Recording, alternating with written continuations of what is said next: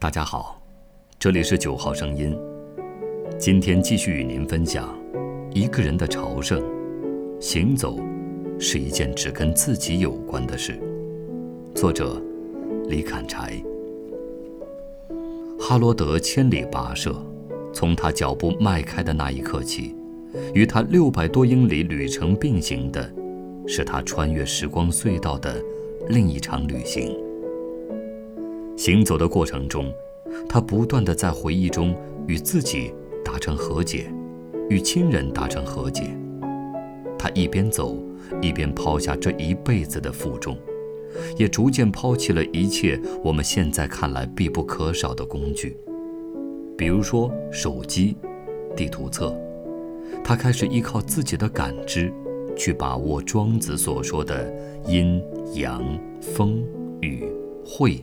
明，这六气的变化。后来在行走的过程中，他逐渐忘却了自己的躯壳。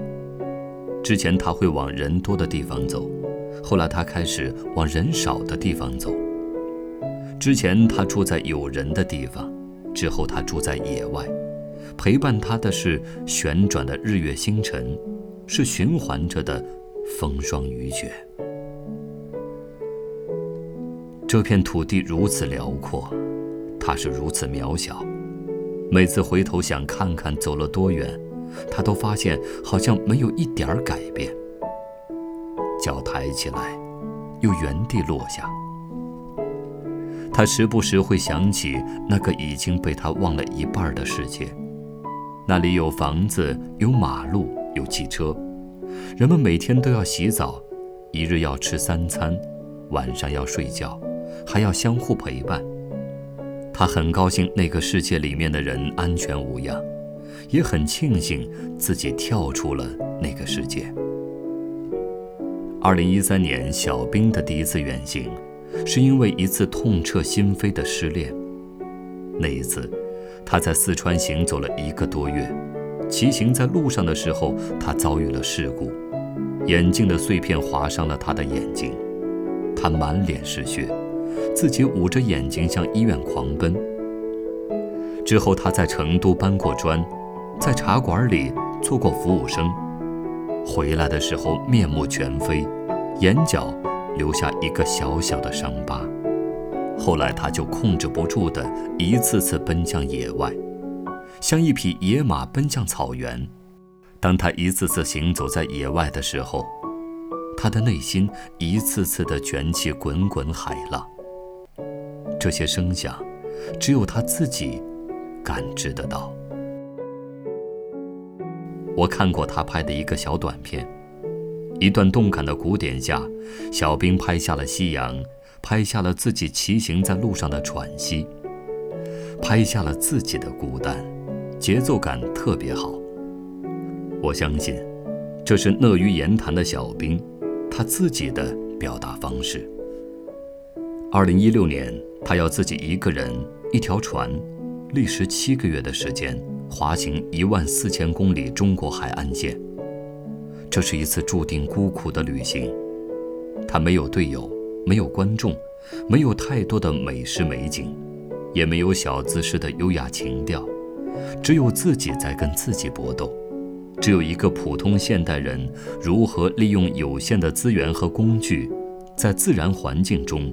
挣扎图存。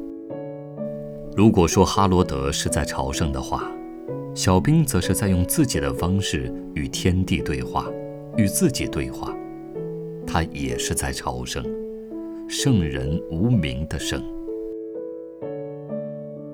二零一六年的春天，我跟小兵穿过国贸鳞次栉比的高楼，最终选择了一家小面馆。他忍受不了这家店的价格。一碗十五块的面，居然只有这么一点儿。他叹一口气，无比深情地怀念那碗三块五的面。小兵说：“我们终将老去，贴地飞行的日子总是短暂的，生活的重力早晚会重新掌控生活。但在这之前，我选择听从星辰大海的召唤。”我说：“你想去的地方，其实正是我离开的地方；你逃离的地方，却又是我向往的地方。我来自山野，却漂泊在这座城市。我同样喜欢这种奇异的漂泊感。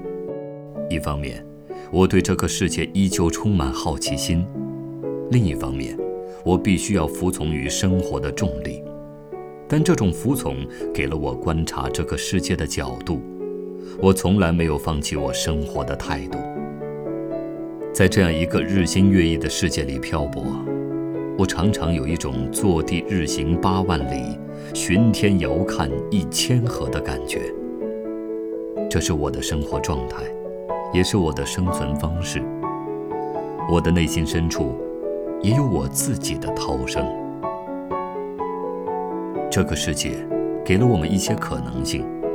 我们再也不用被四书五经捆绑，被道德捆绑，被政治和乡愿捆绑。只有一点点的光亮透过来，我们就出于本能去抓住它。